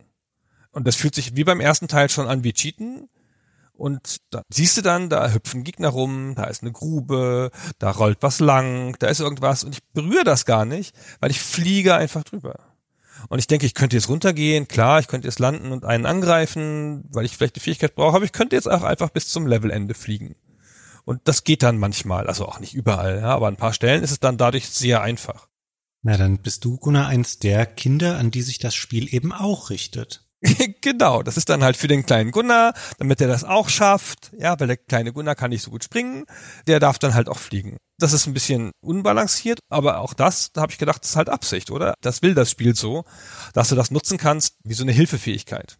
Ja, es ist natürlich auch wieder ein Spiel, was für alle da sein will, nur es löst halt viel mehr dieses Versprechen ein, halt auch für alle Spieler eine adäquate Herausforderung darzustellen, weil das erste Spiel war das auch, nur war es eben für gute Spieler viel zu einfach und zu seicht, weil du es dir auch nicht selber schwerer machen konntest. Und hier kannst du eben sagen, okay, ich möchte jeden Gegner besiegen, ich möchte jeden Level absuchen und dafür nutze ich eben auch all die Möglichkeiten, die mir das Spiel bietet. Also es ist das sehr viel runderes Spiel für alle Skillklassen, weil die da auch deutlich adäquater abgeholt werden, wenn sie das eben denn möchten. Natürlich kann man sich das Spiel auch sehr einfach machen, aber dann verpasst man eben auch viel davon, was es zu bieten hat. Es hat schon auch schwierigere Passagen. Also ich fand jetzt die Bosskämpfe nicht alle super einfach. Insbesondere wenn du kein Item dabei hast, dann werden die schon sehr schwer, weil du kannst in den Boss-Stages kein Item holen. Doch, kannst du schon auch, aber vielleicht nicht so ein starkes und dann wäre es schon gut, wenn du in den Bosskampf mit einem Item reingehst vorher. Und wenn du das dann verlierst gleich und nicht wiederkriegst, dann wird der schon sehr schwierig. Und da kannst du auch nicht so gut ausweichen und kannst auch nicht wegfliegen und so. Da musst du dann halt durch. Und wenn du halt wirklich vorher nur geflogen bist und dir das total einfach gemacht hast, dann bist du darauf nicht so richtig vorbereitet. Und dann bist du halt selbst schuld, wenn du dann den Kampf verlierst. Im ersten Teil war es ja zwangsläufig so, dass man immer Waffen der Gegner gegen sie selber einsetzen musste, weil man sich nichts anderes aneignen konnte. Und hier ist es auch so. Gegner machen häufig, wenn sie wo drauf fallen oder irgendwo drauf hauen, dann erscheinen auch so Sternchen, die natürlich zum einen ein visueller Indikator sein sollen dafür, dass hier gerade was mit Wumms irgendwie passiert ist. Aber die kannst du eben dann auch wieder einsaugen und kannst sie gegen die Bosse verwenden. Aber ja, es stimmt, es gibt ein, zwei Stellen, die ein bisschen schwieriger sind und man verliert durchaus auch mal ein Leben. Aber dafür hat man eben die vielen Minispiele dann auch zwischendurch, die eben dafür da sind, diesen Lebensvorrat möglichst immer hoch zu halten. Und auch wenn du es wirklich mal schaffst, alle Leben zu verlieren, Kirby's Adventure als auch Kirby's Dreamland haben beide unendliche Continues.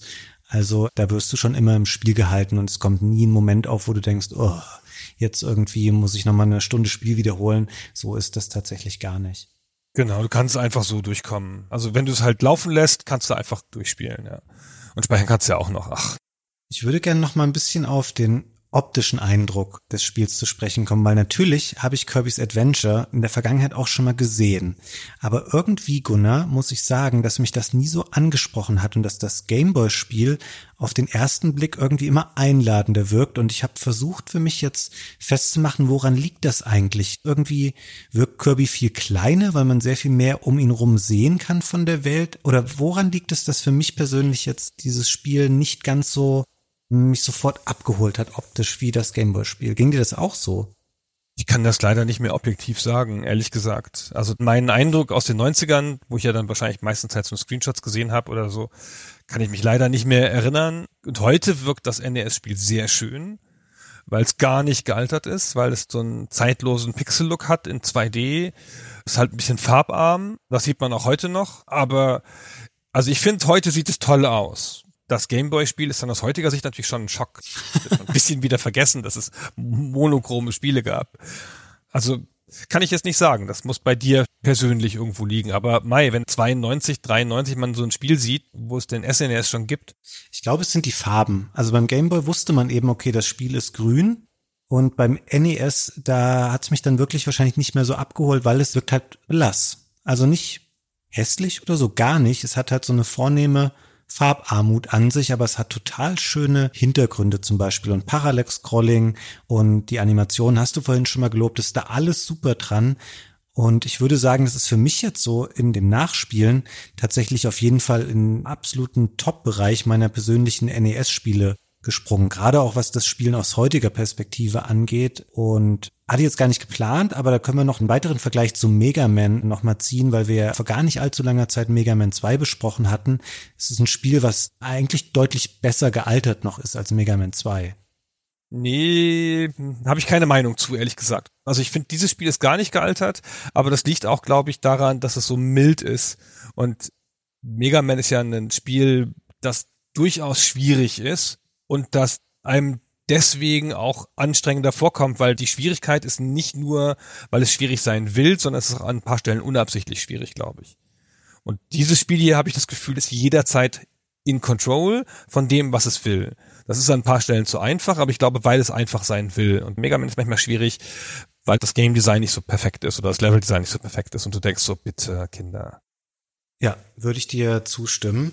Und auch hier, Gunnar, musst du mir verzeihen, dass ich gerne nochmal auf die Musik eingehen würde, weil die mir natürlich auch nicht so bekannt war wie vom Gameboy-Debüt. Ich würde aber sagen, sie ist fast noch ein bisschen besser, was doppelt interessant ist, weil sie nicht vom gleichen Komponisten stammte. Also bei Kirby's Dreamland war es ja Jun Ishikawa, der später auch wieder für andere Kirby-Spiele Musik gemacht hat. Bei Kirby's Adventure war aber sein Kollege Hirokazu Ando dran und hat auch einen wunderschönen Soundtrack geschrieben, der für die NES-Hardware wirklich toll hörbar ist. Und beide dieser Komponisten haben später mal zusammen, mal abwechselnd an der Reihe gearbeitet. Und ich würde auch hier gerne nochmal einen Song einspielen, der im Soundtrack einfach Dream and Cold Region Level heißt, was eine sehr technische Umschreibung ist für den Level Rainbow Resort aus dem Spiel.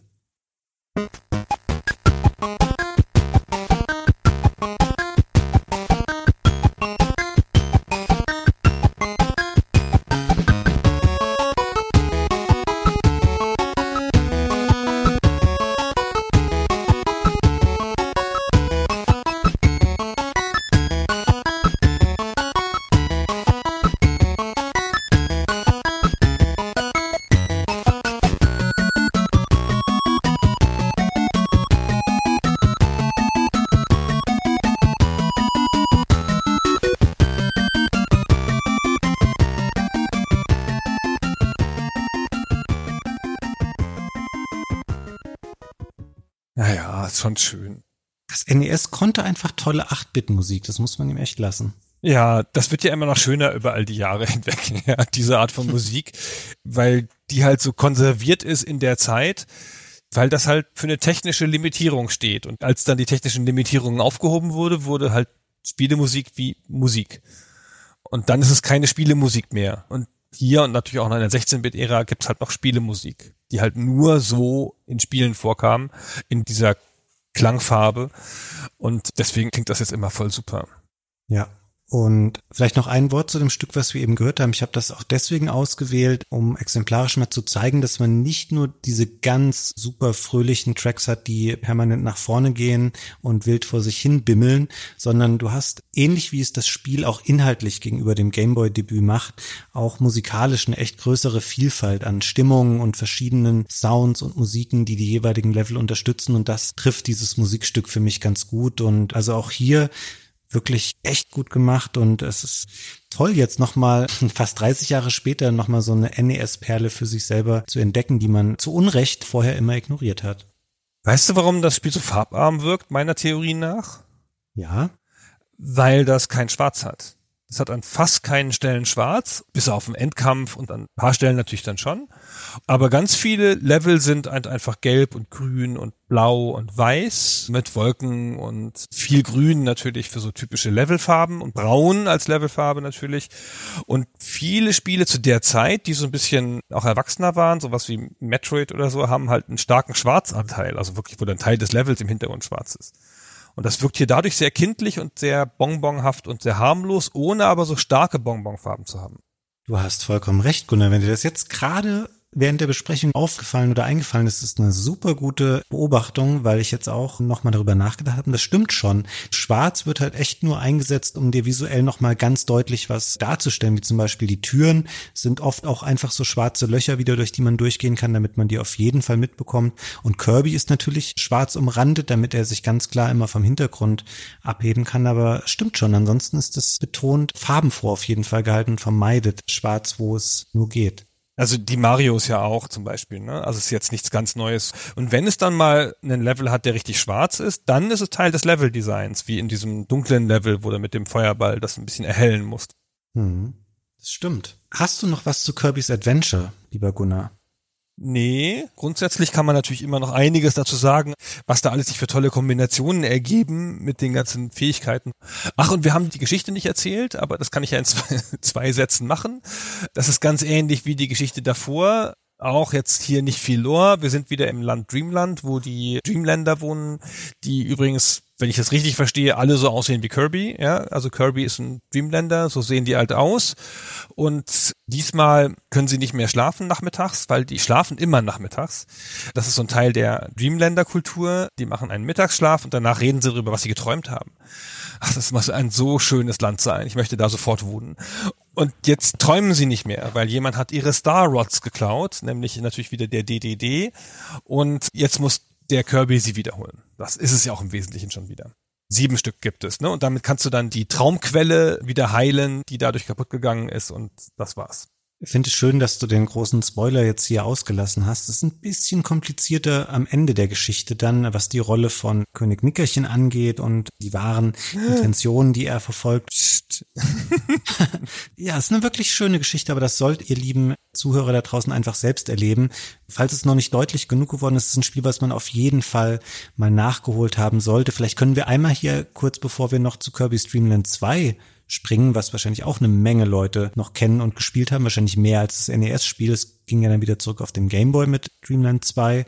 Können wir noch mal kurz sagen, wenn man heute Kirby's Adventure nachholen will, dann gibt es einige Möglichkeiten dafür. Es gab mal eine 3D Classics Variante für den 3DS, die ist im Grunde genommen das NES-Spiel, wo man über den 3D-Regler der 3DS-Geräte so einen 3D-Effekt zuschalten kann, der ganz hübsch ist. Ist nicht bahnbrechend toll oder so, aber durchaus ein bisschen mehr Tiefe noch im Bild. Und was mir auch nie so richtig klar war in der ganzen Flut der Kirby-Spiele, von denen ich wirklich einige gespielt habe, auf dem GBA, das Spiel Kirby Nightmare in Dreamland, ist ein Remake des NES-Spiels und auch ganz, ganz super gut und super gut gealtert auch. Das ist wirklich eine tolle Version. Aber ansonsten hat das ja quasi jeder zu Hause, weil man, man das Mini-NES kaufen konnte und da war es einfach mit drauf. Da sind ja 30 Spiele vorinstalliert. Also das ist ja überhaupt eine ganz okaye Methode, sich den Klassikern zu nähern. Und dann gibt es, glaube ich, auch noch eine Switch-Version, wenn ich das richtig verstehe, oder? Wenn du ein kostenpflichtiges Online-Abo hast bei der Switch, dann ist ein Perk davon auch so ein Katalog an NES und mittlerweile auch SNES-Spielen. Und bei den NES-Spielen ist auch Kirby's Adventure dabei. Also man kann das sehr gut heute noch nachholen, wenn man das denn möchte. Ja, also gibt viele Wege, die dahin führen und es ist unbedingt empfehlenswert. Kommen wir noch kurz, Gunnar, zu Kirby's Dream Land 2. Da tatsächlich dann eine etwas größere Pause und wir sind schon im Jahr 1995, was dann ähnlich spät im Leben des Gameboys ist, wie es für Kirby's Adventure auf dem NES war, weil wir uns hier ein bisschen an diesem Punkt befinden, wo der Gameboy eigentlich, der hat seinen Zenit scheinbar überschritten und es gibt noch kein Pokémon, was dann nochmal für viele weitere Jahre neues Leben in den Gameboy pumpt. Das hat hier noch nicht stattgefunden. Kirby's Dream Land 2 ansonsten eine relativ logische Kombination beider vorhergehenden Spiele. Das heißt, wir haben ein Spiel, was aussieht wie Kirby's Dream Land 1 auf dem Game Boy. Wir haben aber auch die Kopierfunktion aus dem NES-Spiel jetzt drin und auch einen größeren Umfang. Also es ist nicht ganz so lang wie Kirby's Adventure, ist etwas kürzer. Und es gibt noch ein neues Gimmick, was dazu kommt, was aber eher ein bisschen dran gepappt wirkt. Es gibt nämlich drei tierische Freunde, die Kirby jetzt finden kann. Es gibt den Hamster Rick, es gibt eine Eule namens Kuh und einen Fisch namens Kain. Und wenn man die eben dabei hat, dann bringen die bestimmte Vorteile in Situationen, die man sich relativ leicht selber herleiten kann. Sowas wie die Eule kann fliegen, wenn Kirby sich dranhängt. Das heißt, man kann zwar eh schon fliegen, man kann es so aber noch besser, weil man dann eben in der Luft auch noch Sachen einsaugen kann, was man sonst nicht kann. Und mit dem Fisch kann man besser schwimmen und kann auch solche Strömungen unter Wasser, die einen normalerweise wegdrücken, durchqueren. Das ist eine okaye Ergänzung, aber die Innovationsfülle des Spiels ist deutlich geringer als bei Kirby's Adventures der Fall war. Und hier sehen wir was, was vorher schon ja im Hinblick auf den Komponistenposten passiert war, passiert hier im Hinblick auf die Director-Rolle. Hier setzt nämlich Sakurai mal aus und er lässt einen Kollegen namens Shinichi Shimomura ran, der in der Folge bis in die frühen 2000er rein noch abwechselnd mit ihm an neuen Kirby-Spielen arbeitet. Und so ein bisschen eine Faustregel ist, die Sakurai-Spiele waren häufig etwas besser oder mehr darum bemüht, die Spielereihe voranzubringen oder ihr wirklich neue Impulse zu geben. Was nicht heißen soll, Kirby Streamland 2 ist kein schlechtes Spiel. aber es ist auch keine Offenbarung. Es ist ein okayes Sequel, was vieles gut macht, aber war davon nicht so geflasht jetzt im Nachspiel nochmal wie von dem NES-Spiel. Ja, ist aber schon okay, ist ein kompetenter zweiter Teil. Aber man kann ja auch dann froh sein, dass ein kompetenter zweiter Teil entwickelt wird, weil die Serie dreht ja dann sofort ab. Dann gibt es halt direkt von Hall 93 gleich noch ein Pinball-Spiel, also einen Flipper. 94 gibt's mit Kirby's Dream Course ein Golfspiel. In der Zwischenzeit hat Hall dann für Nintendo Earthbound gemacht, also Mother 2. Ganz anderes Genre wieder. Die sind super produktiv in der Zeit und kriegen eine Menge Aufträge auf verschiedenen Plattformen. Hm. Ja, sie haben natürlich auch viel neues Kapital am Start durch die Erfolge der Kirby-Spiele. Da wir vorhin schon mal erwähnt hatten, dass das erste Gameboy-Spiel fünf Millionen verkauft hat, lass uns das auch noch für die anderen Spiele machen.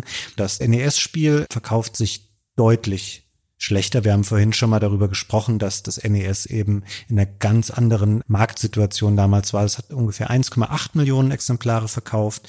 Das zweite Gameboy-Spiel hingegen dann wieder erfolgreicher. Da liegen wir bei 2,3 Millionen. Aber insgesamt halt Adventure und Dreamland 2 zusammengenommen bei weitem nicht so erfolgreich wie das Debütspiel. Ja, genau. Es sind ja beides sterbende Plattformen, die sie da bedienen und dafür ist es, glaube ich, sehr erfolgreich. Es ist ja auch nicht so schwierig für diese alten Plattformen zu entwickeln. Ja, die Tools sind da, die Teams sind eingearbeitet und man hat diese geringe Farbtiefe. Man muss nicht alles super ausführlich zeichnen wie auf den neueren Plattformen. Das geht schon. Ach, und dieses Pinball-Spiel, das ist ja ein Rückgriff wieder auf ihr Gator-Pinball, das du schon vorher gelobt hast, ne? Das ist ja lustig. Da kommen sie wieder zurück zu ihren Ursprüngen fast. Ja, und tatsächlich auch ein gutes Spiel. Und sie bleiben auch ein bisschen, was diese Hauptspiele der Kirby-Reihe angeht, diesem Konzept leider, muss man fast sagen, ein bisschen treu, dass sie immer erst sehr spät im Leben einer Hardware damit rauskommen. Kirby Streamland 3 erst 1997 erschienen und zwar für das SNES. Wo du halt auch denkst, warum? Wir sind hier längst im PlayStation Saturn und dann auch schon N64-Zeitalter und dann erscheint eben dann erst für die quasi schon tote SNES-Plattform noch der dritte Teil von Kirby's Dreamland. Und das ist wohl auch Nintendo selbst schon damals klar gewesen, dass das nicht mehr so die großen Chancen haben wird. Es nicht in Europa erschienen, leider. Ich habe das erst deutlich später spielen können, weil das Spiel eben nur in Japan und den USA rausgekommen ist. Ach, das ist gar nicht in Europa erschienen. Oh, na, guck mal an. Die Europäer spielen da so Kinderkram nicht mehr. Wir waren schon auf Totschießen aus. Es hat aber Kirby dann auch nicht geschadet, weil es ging ja dann noch munter weiter mit ganz vielen anderen Spielen auf vielen Plattformen. Jetzt kommen wir an den Punkt, wo das so sich dann ausbreitet und ausgewälzt wird, dass wir nicht mehr auf jedes Spiel eingehen sollten in den 2000er Jahren passiert das Komische, dass sie mehrere Spiele hintereinander verwerfen, die sie für Heimkonsolen planen. Sie haben aber immer neue Handheld-Spiele zu der Zeit, die diese Lücke dann füllen. Also eben schon mal das GBA-Remake angesprochen vom NES-Spiel. Es gibt dann noch ein GBA-Spiel und es gibt auch DS-Spiele und so wirkt sich das nicht richtig negativ für die Marke aus, dass sie eben kein neues Heimkonsolenspiel mehr an den Start kriegen.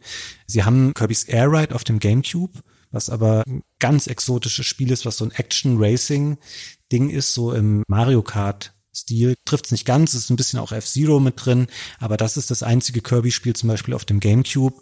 So ein richtiges neues Jump'n'Run kriegen sie erst wieder auf der Wii dann an den Start, ein Jahrzehnt später, das ist dann Epic Yarn. Oder wie es bei uns heißt, das magische Garn. Weiß nicht, ob du das kennst, Gunnar. Nee, kenne ich nicht, habe ich nie gespielt. Ist ein schöner, also schön ist eigentlich das falsche Wort. Es ist ein Übergang in eine Zeit, würde ich sagen, in der die Kirby-Spiele dann etwas sehr auf Sicherheit setzen. Also Kirby und das magische Garn ist ein sehr schönes Spiel. Das hat so einen Strick-Look. Also alles ist irgendwie aus Garn genäht und sieht super niedlich aus und noch putziger als die Kirby-Spiele davor. Man erreicht aber so ein Plateau irgendwie, auf dem die Spiele sich inhaltlich kaum noch weiterentwickeln und wo du das Gefühl hast, das hast du alles schon mal gesehen und gemacht, auch wenn der visuelle Stil ein anderer ist. Du weißt jetzt, okay, ich kann Sachen einsaugen, ich kann Fähigkeiten übernehmen, aber es kommt nicht mehr wirklich was hinzu und da ändert sich auch wenig im letzten Jahrzehnt dran. Also zwischen 2010 und 2020 erscheinen auch noch viele neue Kirby-Spiele, aber es verliert auf jeden Fall seinen Drive, was vielleicht auch ein bisschen daran liegt, Sakurai wechselt ja dann Anfang der 2000er von Hell zu Nintendo, weil er nicht auf Kirby-Spiele weiter abonniert sein will. Stattdessen ist er jetzt seit 20 Jahren auf Smash Bros. abonniert. Er ist ja immer der Vorzeige Nintendo-Mensch, der vorgeschickt wird, wenn sie neues Smash Bros. enthüllen oder wenn es zwischendurch mal ein Video gibt zu irgendeiner Ankündigung zum Thema Smash Bros. Update, Charakter, whatever. Dann wird er jetzt immer vorgeschickt. Er hat also quasi eine Langzeitserie durch eine andere ersetzt und ich habe ein bisschen das Gefühl, mit seinem Weggang die Spiele sind nicht signifikant schlechter geworden. Es gibt, glaube ich, fast gar kein schlechtes Kirby-Spiel. Sie sind nur belangloser geworden und weniger interessant und weniger bemerkenswert. Ich weiß nicht, ob sie das sein sollen. Nee, wahrscheinlich nicht. Genau, ich habe immer gedacht, die Kirby-Spiele, das sind Spiele, natürlich Hardcore-Gamer spielen die ganzen Nintendo-Sachen ja trotzdem. Aber ich dachte, da wächst man raus. Das sind Spiele, die entdeckt werden müssen von der nächsten Generation, die dazukommt, die dann ihr eigenes Kirby-Spiel wieder kriegen. Und dann kann das ruhig wie bei einem Star Wars Reboot oder so auch einfach wieder im weitesten Sinne dieselben Stärken und Schwächen und dieselben Inhalte haben, weil es ist gar nicht gemacht für dich und mich. Ja, für Leute, die dann schon in den 90ern vielleicht mal das NES-Spiel gespielt haben. Darum geht's gar nicht. Das ist so ein verschwindend kleiner Teil der möglichen Zielgruppe, auch beim Wii-Spiel, die Leute, die das NES gespielt haben, dass man das vernachlässigen kann. Ja, es gibt ja einige Nintendo-Reihen, wo das ähnlich auch so ist, die immer auf einem gleichen Level irgendwie geblieben sind, aber dann hättest du ja auch bei einem Mario zum Beispiel oder auch Zelda, die haben so viele Innovationen erlebt und so viele grundlegende Veränderungen. Ich glaube, niemand würde sich bei Kirby auch darüber beschweren, wenn da jetzt mal ein Spiel rauskäme, was komplett anders wäre. Also ich weiß nicht, ein 3D-Plattformer mit einer Open World, durch die du durchlaufen kannst und ganz viele Sachen machen kannst. Da würde sich wahrscheinlich auch niemand drüber beschweren. Aber ich würde schon sagen, Mario ist die Kernserie und wenn du die Nintendo-Serien auf so eine Art Spektrum legst, von ganz einfach unten und von ein bisschen komplexer oben, dann ist Zelda ja eher oben und Kirby eher unten. Und Zelda ist auch älter, würde ich sagen, und Kirby ist jünger von der Zielgruppe her. Und ich glaube, an diese Serien, je nachdem, wo die auf dem Spektrum liegen, legt man einen anderen Innovationsdruck an. Und Mario muss, glaube ich, innovieren, weil Mario ist, glaube ich, das Kernprodukt, an dem sich alles andere bemisst. Mario ist auch das, wo die Innovationen erfunden werden, die dann ausstrahlen über das Nintendo-Portfolio. Ja, da würde ich dir zustimmen. Nichtsdestotrotz, jetzt wo wir diese Folge so in der ersten Jahreshälfte 2021 aufnehmen, gab es jetzt gerade ein Statement von Hell, dass sie gesagt haben, ja, sie werden jetzt demnächst mal wahrscheinlich was ankündigen, wie die Zukunft des Kirby-Franchises aussehen kann. Weil es ist ja nicht so, dass es nicht viele Kirby-Spiele gegeben hätte. Es gab auch viele Ausflüge noch in andere Genres. Also es gibt eine erstaunliche Häufung an so Kampfspielen mit Kirby-Charakteren drinne, abgesehen davon, dass er natürlich auch in Smash Bros. auftritt. Aber ich denke, dass man versuchen wird, wieder eine stärkere Fokussierung auf die Hauptserie zu schaffen und einen Plattformer nochmal herzustellen, der, ja, weiß ich nicht, entweder ein Kirby's Dream Land 4 wird, was wir nie bekommen haben, was ganz stark sich orientiert oder was versuchen wird, wirklich alles auf den Kopf zu stellen und was Neues zu wagen. Würde aber ganz ehrlich vielleicht dann auch nicht so richtig mehr zu Kirby passen, weil du hast halt einmal diesen großen Innovationssprung gehabt auf dem Weg zu dem überragenden NES-Spiel und dann wurde das weiter behutsam verwaltet, würde ich jetzt mal sagen. Ja, es ist, finde ich, ist eine der Serien, wo ich das Gefühl habe, es gibt mehr Spin-offs als Hauptteile. Und meiner bescheidenen Meinung nach ist das immer nicht so gesund für Serien, wenn da so viel gespin-offt wird, weil logischerweise sind das Rückgrat, das was so eine Serie trägt ja die Hauptspiele, zu denen man immer wieder zurückgeht. Und man sagt ja nicht, boah, Kirby, ist das nicht der Held von dem Golfspiel? Ne, man sagt natürlich, okay, ja, Kirby, Mann, das habe ich gespielt mit Epic Yarn oder so, aber die großen Spiele, die sind dann halt, die das tragen. Und davon hat es fast ein bisschen weniger, finde ich. Und auch auf der großen Linie vielleicht ein bisschen wenig Innovation, aber man kann nicht vergessen, das ist eine Riesenserie. 38 Millionen Spiele verkauft, 30 Spiele rausgebracht, verschiedenste Genres, eine eigene Anime-Serie. Also ein Household Name, wie man im Amerikanischen sagt, ein Spielcharakter, den nahezu jeder kennt. Eine der 50 größten Spieleserien Serien der Welt insgesamt und einfach eine feste Bank für Nintendo.